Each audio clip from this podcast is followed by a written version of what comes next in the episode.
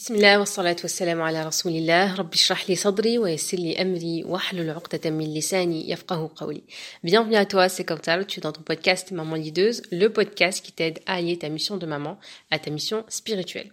Mon enfant me déteste, est-ce mauvais signe ou est-ce que c'est un bon signe si tu es confronté à cette situation, si ton enfant te répète très souvent qu'il te déteste suite à quelques scènes ou à quelques situations, justement, on va essayer d'en parler pour aller comprendre si c'est bon signe, si c'est mauvais signe et qu'est-ce qui se cache derrière ces comportements-là, Inch'Allah.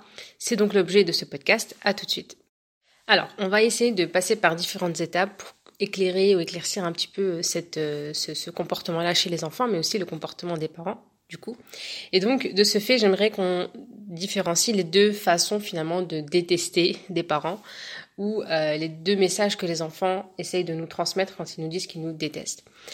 Le, le sujet d'aujourd'hui, c'est principalement le, la, la période où l'enfant va nous détester à un moment donné, à une période limitée, à un moment précis. Donc on va expliquer pourquoi. Et le deuxième sujet qui là finalement mérite tout un processus et c'est finalement l'objectif de mes podcasts et de mes formations de l'accompagnant, c'est de ne pas arriver justement à cette relation-là où l'enfant va nous détester euh, réellement sur du long terme et à vie même. C'est-à-dire qu'aujourd'hui on a des enfants euh, qui ont 20 ans, 23, 24 ans ou plus, euh, ou peut-être même vous, certaines situations que vous avez vécues avec vos parents font qu'aujourd'hui vous avez du mal à aller vers vos parents, que vous détestez vos parents puisque vous avez vécu des injustices, des violences, des agressions, etc. Et de ce fait, on va être vraiment dans une situation où on va détester et on culpabilise énormément parce que c'est des personnes qui sont bah, pratiquantes, qui sont musulmanes et qui connaissent l'importance des parents et d'obéissance des parents, du fait de garder des liens avec ses parents, que c'est aussi une porte du paradis, mais le vécu et le passé font que ils sont dans une situation tellement difficile, les blessures sont tellement profondes et le passé est tellement dur à accepter que euh, ils sont clairement dans, dans ce sentiment-là où ils détestent leurs parents. Et donc euh, quand ils font un travail sur eux en thérapie, souvent c'est justement pour accepter justement ce passé-là et euh, être dans une certaine résilience pour pouvoir vivre euh, avec ce, ce, passé, mais profiter vraiment du moment présent, soit pardonner à, à nos parents et, à, et créer un lien qui est finalement euh, religieux et qui nous permet vraiment d'adorer Allah Azzawajal et de nous rapprocher d'Allah Azzawajal, soit dans tous les cas s'il y a une distance qui doit être prise malgré les efforts et malgré les démarches que les enfants peuvent faire pour euh, bah, essayer de réconcilier ou essayer quand même d'accepter de pardonner à ses parents. Euh, parfois on a encore des parents qui sont dans ce refus-là, dans ce rejet ou qui sont totalement absents et qui renient encore les enfants. Donc là on, on fait un effort mais on se dit ok je vais essayer au moins de, de ne plus être dans ce sentiment de détester mais euh, je n'ai pas de sentiment, c'est ok. Euh, je n'arrive pas à, aimer, je n'arrive pas à, avoir des, sentiments pour cet homme-là ou pour cette femme-là qui est ma mère ou qui est mon père. Mais au moins, je sors de ce sentiment qui est de détester, de haïr euh, par miséricorde finalement et en espérant qu'Allah subhanahu wa ta'ala leur pardonne, comme nous, on espère qu'il nous pardonne euh, nos manquements et, et, nos péchés. Donc là, c'est un autre on parle d'autres choses. Donc, euh, si c'est ce, ce sujet-là, euh, bien évidemment, c'est c'est pas euh, ce qu'on va traiter aujourd'hui, dans le sens où ça demande beaucoup plus de, de choses et c'est aussi une, réelle remise en question à ce moment-là, de se dire que si j'arrive au point où mon fils de 20 ans ou d'adolescents me détestent réellement et c'est et c'est beaucoup de violence euh, verbale, beaucoup d'agressions, beaucoup de bref, de, de, vous avez compris les, les, scènes du quotidien qui sont très très difficiles.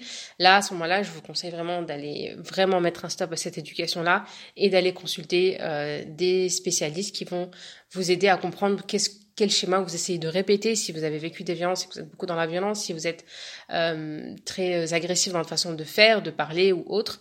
Et là, vraiment, c'est important de, de, mettre un stop, de ne pas attendre que l'enfant change parce que euh, là, il y a clairement un vécu et des choses qui se sont accumulées, beaucoup d'erreurs éducatives qui se sont accumulées.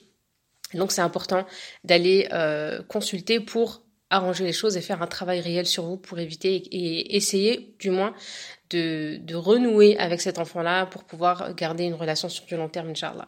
Donc ça, c'est une partie, vous l'aurez comprise, euh, on parle d'un autre repère, d'un autre rapport, pardon, avec euh, l'enfant et les parents.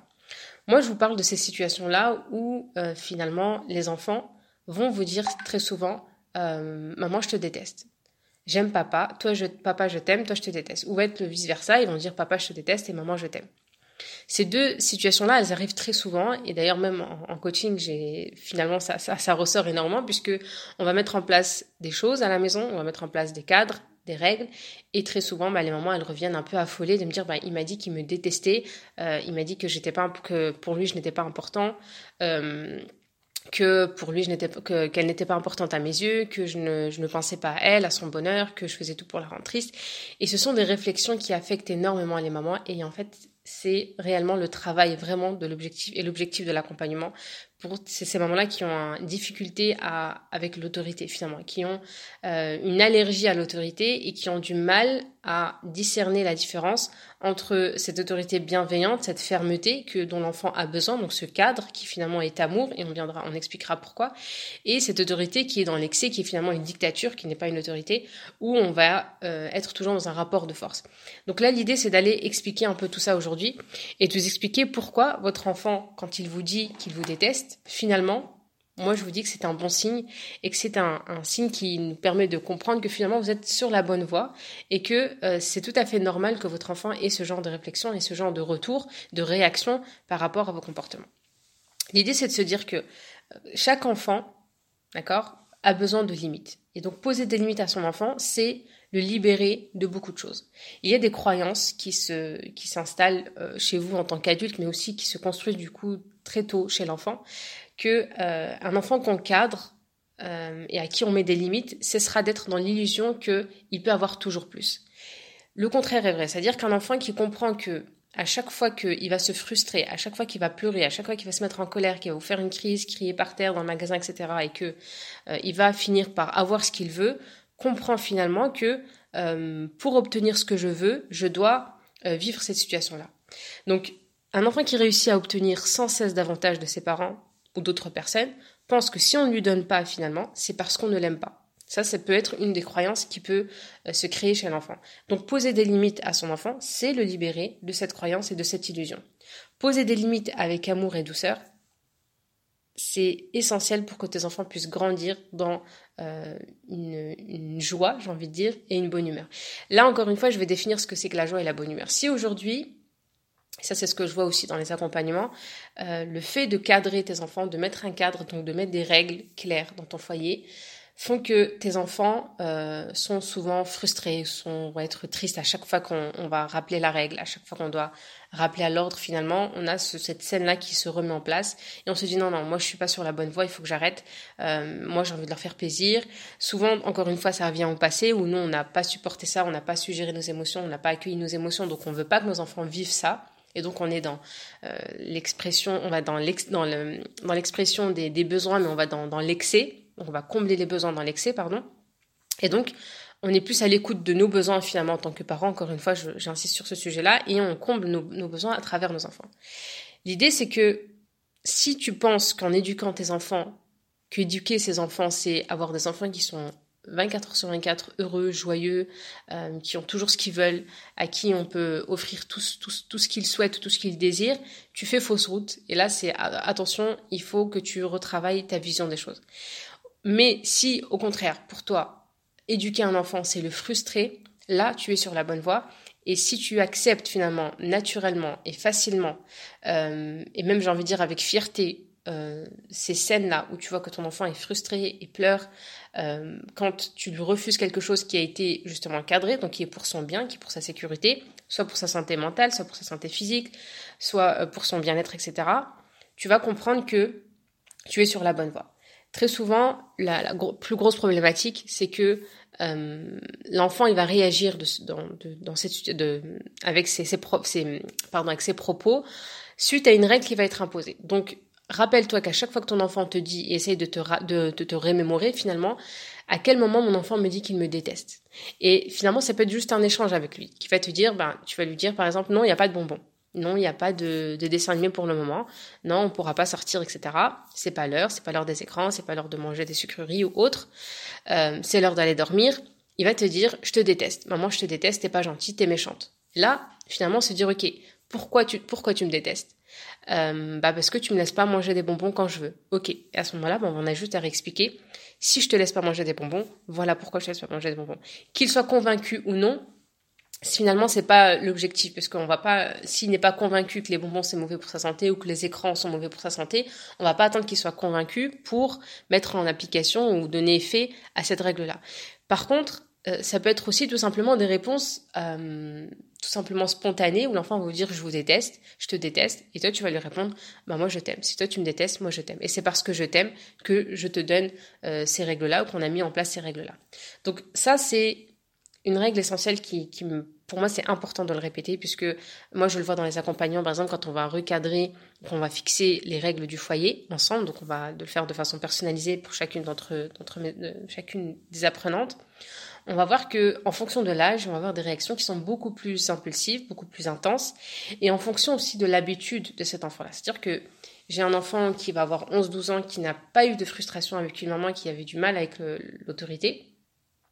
Et donc, quand elle va décider de mettre en place avec l'accompagnement, euh, bon, elle est accompagnée, donc elle essaye, de, de garder une, ligne de conduite et de, rester ferme et de ne pas céder.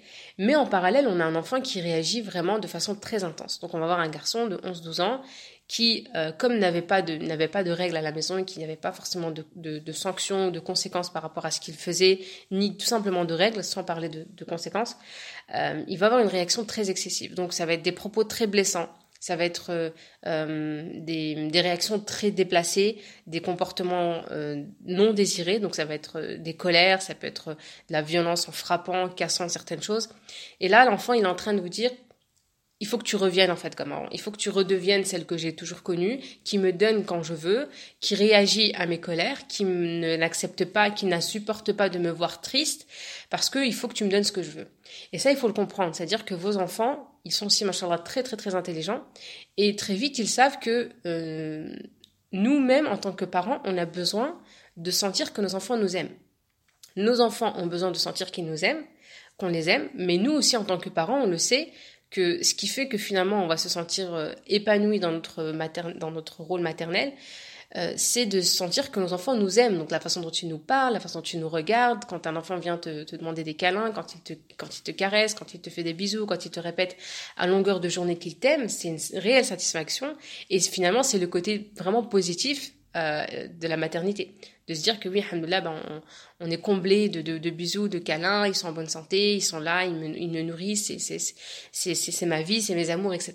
On voit que nous aussi, en fait, réellement, et c'est ce qui fait qu'on a envie d'enfanter ce par-là de, de, de, tous les deux, trois ans, ou qu'on a envie en tout cas d'un deuxième, d'un troisième, c'est que on a besoin de ce sentiment d'amour là que les enfants aussi nous procurent et qu'ils viennent combler. Maintenant, l'enfant, il le sait, quand il sait qu'une maman euh, a finalement une petite entrée de points faibles, euh, il sait que quand il va te dire je te déteste, ça va énormément t'affecter, ça va remettre en cause énormément de choses. Et donc là, tu dis peut-être que je suis allée un peu trop un peu trop loin. Peut-être que j'ai un peu exagéré. Peut-être que j'étais un peu trop dur. Peut-être qu'aujourd'hui c'était pas forcément euh, euh, une règle que je devais appliquer, que j'aurais pu peut-être fermer les yeux. Peut-être qu'aujourd'hui il y avait d'autres éléments à prendre en compte. Et donc on va commencer à, à détourner nous-mêmes en fait des règles que on a fixées nous-mêmes. Et là, finalement, si toi-même en tant qu'adulte tu arrives par ces comportements-là à détourner une règle, l'enfant, mais si, si elle, elle arrive à la détourner, moi, je peux bien évidemment la détourner. Alors là, je parle pas de manipulation. De j'aime pas trop ce, j'aime pas du tout même ce terme-là de dire que l'enfant il nous manipule, mais euh, finalement il est juste intelligent. Moi, je préfère dire que l'enfant il est intelligent qu'il est manipulateur, parce qu'il n'est pas manipulateur, mais il est plutôt intelligent.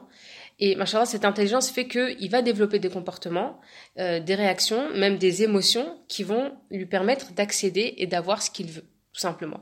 Et finalement, on se dit que si nous, on était à sa place, on ferait exactement la même chose. Et d'ailleurs, des adultes encore aujourd'hui euh, qui font la même chose. C'est peut-être avec ton conjoint où tu vas adopter une posture, soit tu vas être très triste, soit tu vas bouder, soit tu vas euh, être en colère, mais pour atteindre finalement ce que tu veux, euh, soit une sortie, soit une certaine somme d'argent, soit un achat, soit euh, quelle que soit en fait la, la demande que tu as à faire, par exemple à ton conjoint, tu vas forcément adopter aussi un comportement euh, pour montrer que je veux cette chose-là et tant que cette chose-là n'est pas là, je resterai dans cette posture-là et je resterai euh, dans cet état-là. Ça, souvent aussi, ça peut être des enfants qui ont l'habitude de beaucoup bouder.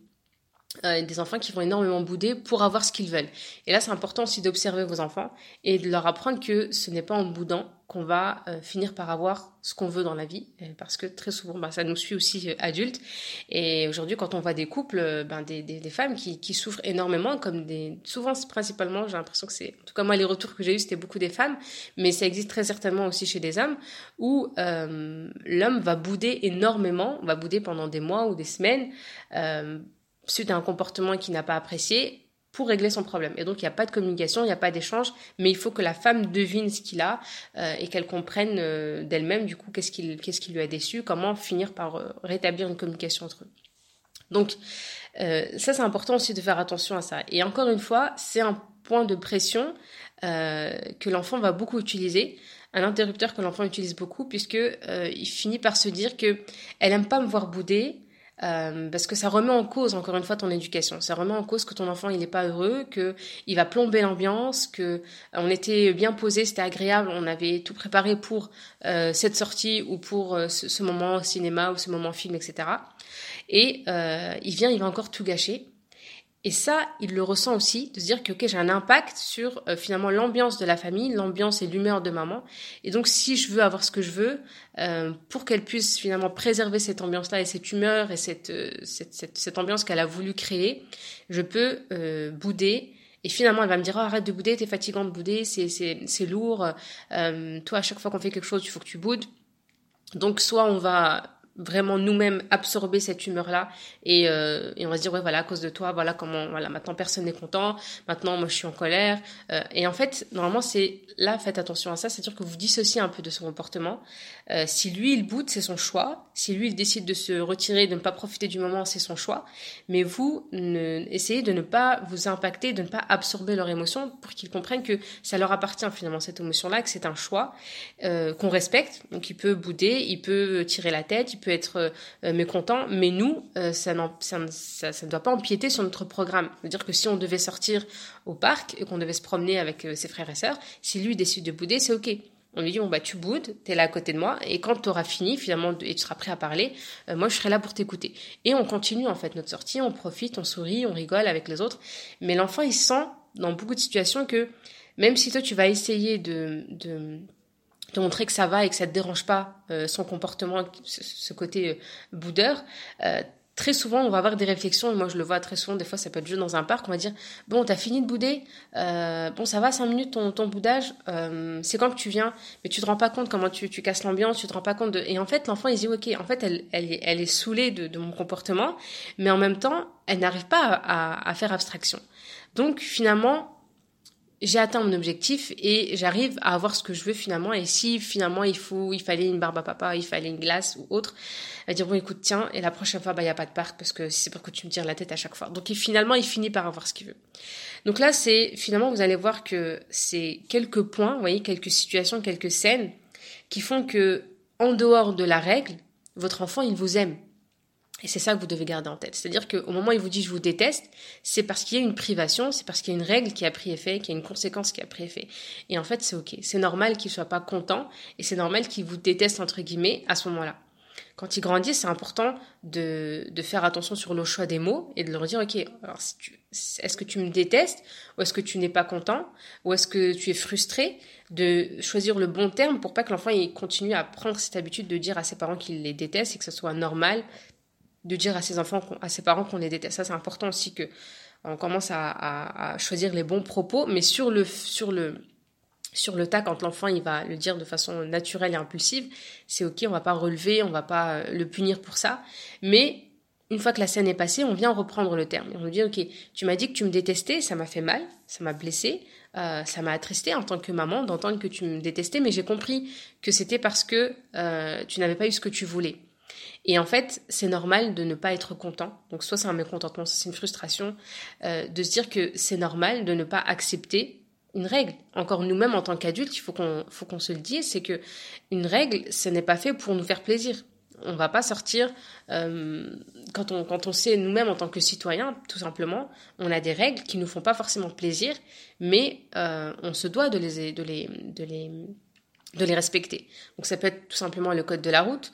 Euh, quand on rentre, quand on est par exemple juste euh, en, avion, euh, souvent les hôtesses elles vont repasser. On sait que quand on monte, on doit mettre notre ceinture. Mais euh, on attend encore une fois que l'hôtesse vienne et pour certaines personnes, exemple qui peuvent être assis sur sur un siège à côté, on voit que l'hôtesse est venue. elle va lui demander de mettre la ceinture, il va repousser, elle doit repasser une deuxième fois, une troisième fois, et parfois c'est elle qui vient quand on arrive au décollage, c'est souvent les hôtesses qui viennent mettre les ceintures, même si c'est des adultes, euh, pour, un, pour insister, dire il faut que tu mettes ta ceinture. Donc on a l'impression que ça nous, ça nous contraint, que ça nous limite, que ça nous euh, attache un peu, euh, que ça nous, voilà, ça nous, ça nous brise et que ça, ça, ça atteint une certaine liberté, alors que finalement c'est pour encore une fois une terme de, en termes de sécurité.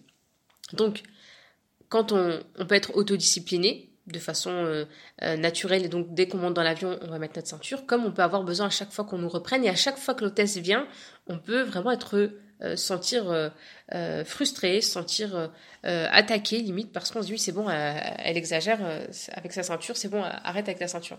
Donc ça c'est des personnes qui rejettent souvent les règles. Et dans la nature de l'être humain il n'est pas forcément on va dire ami avec les règles de façon générale.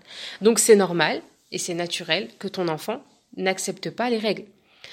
Et plus tu as pris du temps à fixer des règles dans ton foyer, plus l'enfant aura du mal à les accepter. Donc plus tu as pris du temps à lui expliquer qu'il y a des règles, qu'il faut euh, faire attention à, certaines conditions dans, ton foyer, certaines règles de vie, plus il va être frustré.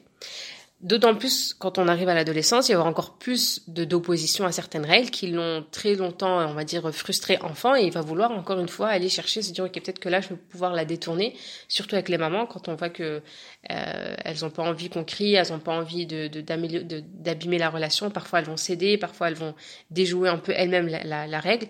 Donc euh, souvent les, les, jeunes garçons ils vont pouvoir euh, jouer un peu de cette virilité qu'ils ont en tant que com pour déjouer certaines règles. Donc faites attention à ça et observer les comportements de vos enfants.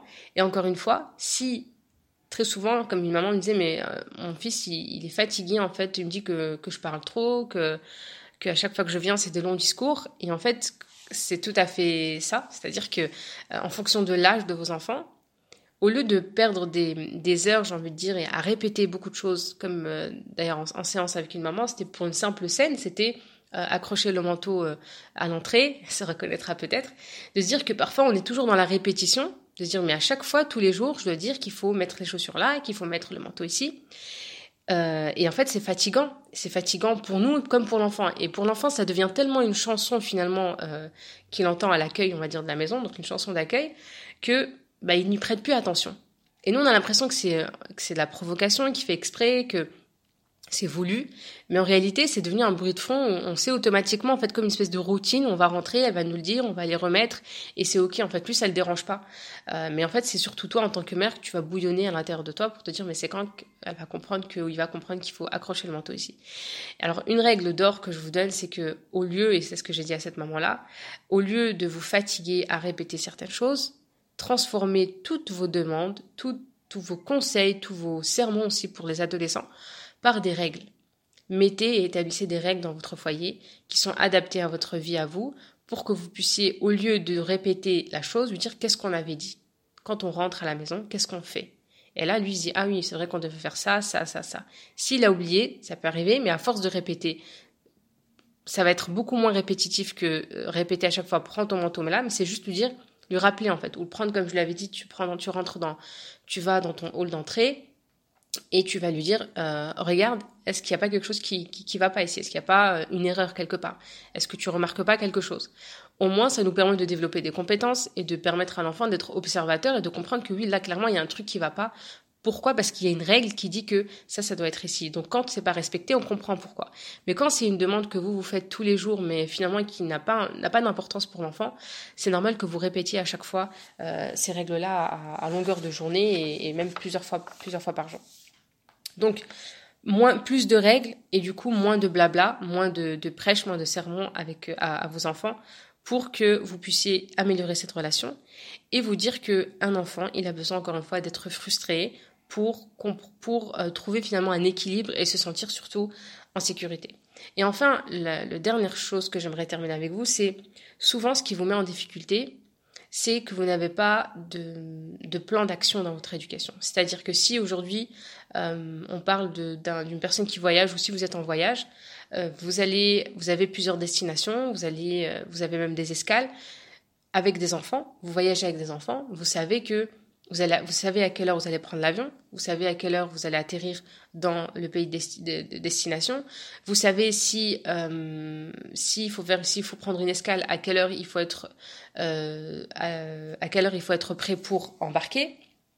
Vous savez où est-ce qu'il faut manger, qu'est-ce qu'il faudra qu'on mange, si c'est le repas de midi, si c'est le repas du soir.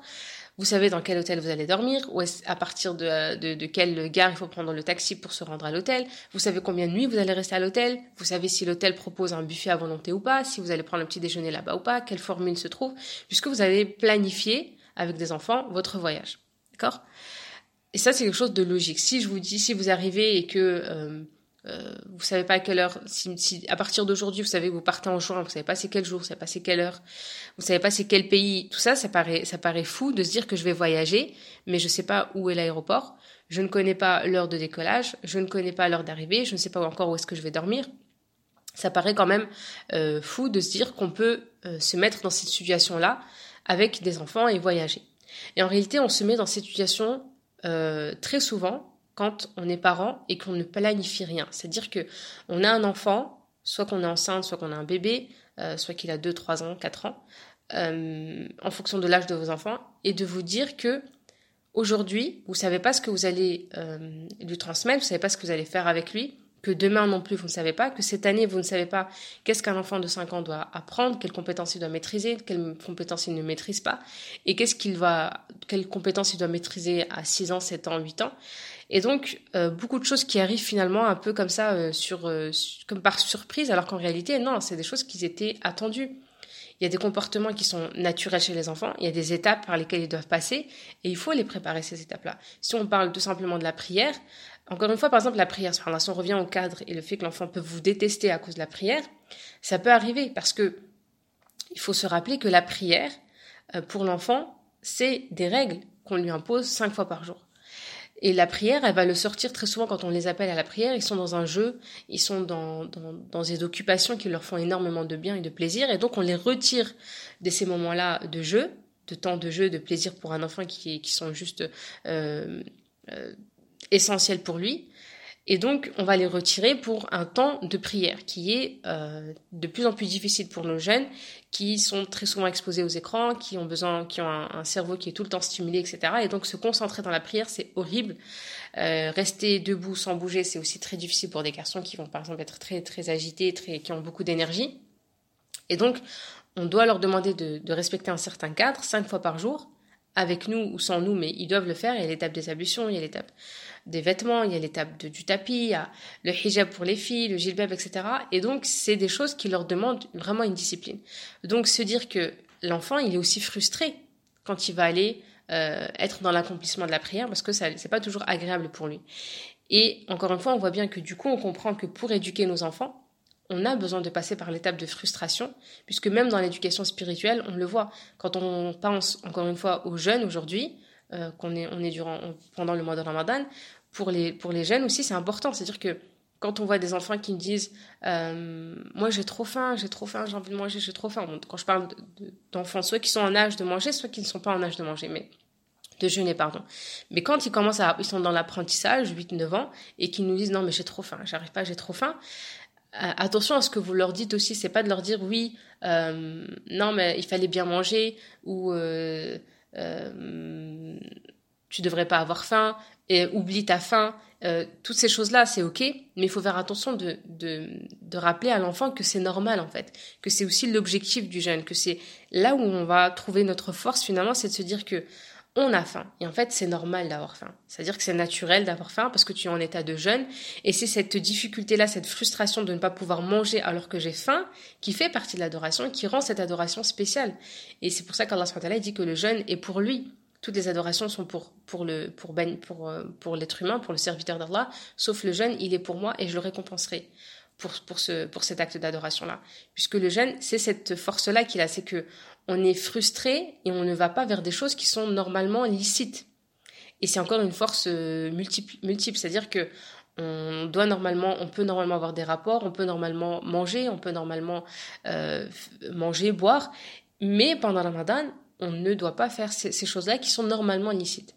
Donc c'est lui rappeler que c'est normal et que l'éducation du jeune, elle passe par là. C'est que tu vas ressentir cette faim, tu vas ressentir cette frustration, tu vas être attiré par des odeurs, par euh, des camarades qui sont en train de manger. Et c'est là où elle va se trouver ta force de croyant et c'est là où ta foi est en train de se construire. Donc c'est normal et ne pas éviter de ressentir la faim euh, ou de leur dire souvent manger ça, ça coupe la faim. Non, parce que la faim, on va, on va la ressentir, on doit la ressentir finalement parce que c'est le but du jeûne. Même si bien évidemment il y a des aliments encouragés, etc., qui, sont nutritifs, etc. Vous avez compris l'idée, c'est de se dire que dans l'éducation spirituelle, j'ai besoin d'être frustrée aussi. Et c'est pour ça que très souvent, vous êtes aussi en difficulté. C'est pour ça que je vous disais que le, profil et votre style parental, il a un impact réel sur votre éducation. Et vous le voyez aujourd'hui. Donc, si on parle juste sur ces scènes-là du quotidien, on va céder parce que l'enfant va pleurer, va crier, qu'on n'a pas envie de vivre ces scènes-là. On va les éviter ou bien ça va impacter aussi votre éducation spirituelle. Comme vous n'avez pas l'habitude de d'accepter le, comportement de votre enfant, soit qui va bouder, soit qui va crier, soit qui va euh, vous blesser, etc., et que vous ne comprenez pas pourquoi et que vous avez envie, vous avez envie d'éviter ces scènes-là. Euh, et donc souvent on va dire oui mais euh, moi j'ai pas envie de, de forcer, j'ai pas envie de d'être dur avec lui par rapport à ça. Alors que ça n'a rien à voir avec la, la dureté ni le fait de forcer, on ne parle pas de forcer, et c'est là où on parle justement de leadership, c'est que quand on va devoir, quand on comprend qu'on a un objectif, on va essayer de le détourner de différentes façons jusqu'à attirer l'enfant vers l'objectif que nous on veut, donc la prière ou autre. Mais il va passer, encore une fois, j'insiste sur des, moments où ça va être difficile pour lui. Donc si toi, dans ton rapport avec l'éducation, ton rapport avec ton enfant, tu as du mal à accepter qu'il soit frustré, qu'il soit pas content, euh, qu'il tire la tête, qu'il vienne souffler à chaque fois pour prier, et de ce fait, pour éviter ces scènes-là, bah, tu ne l'invites plus à prier, ou tu dis que j'attends que son père vienne parce que quand c'est moi, à chaque fois il tire la tête ou il va claquer les portes ou, ou autre, là tu es en train de perdre finalement euh, ce leadership-là et tu lui montres que euh, je suis impactée et que je n'arrive pas à aller jusqu'au bout de mes demandes parce que j'ai peur de tes réactions, parce que je suis dérangée par tes réactions, au point où je finis par céder euh, et finalement passer à côté de choses qui sont essentielles pour lui, qui est sa prière et ses, et ses adorations. Donc, finalement, pour conclure, on peut dire que la compassion, c'est comprendre ce que vit son enfant ses frustrations notamment, ça fait partie de ce que, des choses que l'enfant vit, tout en acceptant que cela soit pour son bien-être. Ça fait partie euh, de l'apprentissage finalement de la vie, et au contraire, prendre soin, euh, c'est l'aider à entrer dans sa difficulté, à plonger dedans pour pouvoir en sortir donc de cette, de cette frustration avec la conscience que personne d'autre que lui ne peut le faire. Euh, donne-toi aussi le temps d'intégrer tout ce qu'on a dit, d'appliquer aussi euh, tous ces conseils-là dans, ta vie de maman.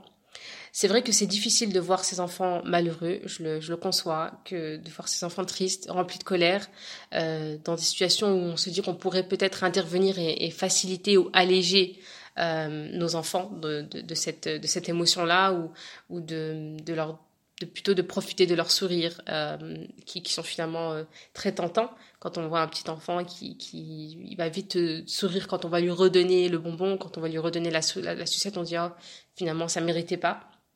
Mais se dire que finalement l'objectif aussi hein, de des podcasts mais aussi des, des accompagnements comme je dis à, à, à mes apprenantes c'est de débusquer ce qui pourrait freiner et ce qui freine réellement votre leadership parental donc ça passe par des questionnements, ça passe par des remises en question, ça passe par des remises en cause, ça vous demande de changer certaines habitudes euh, et d'en adopter d'autres, Inch'Allah, de, de nouvelles bi'idnillah.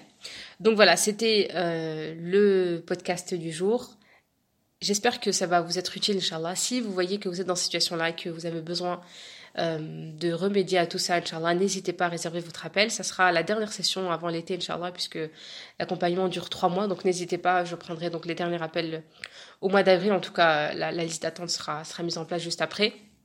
J'espère que ça sera utile pour vous, que vous pourrez passer à l'action surtout. Prenez soin de vous. Pensez à moi dans vos invocations. Assalamu alaikum wa rahmatullahi ta'ala wa barakatuh.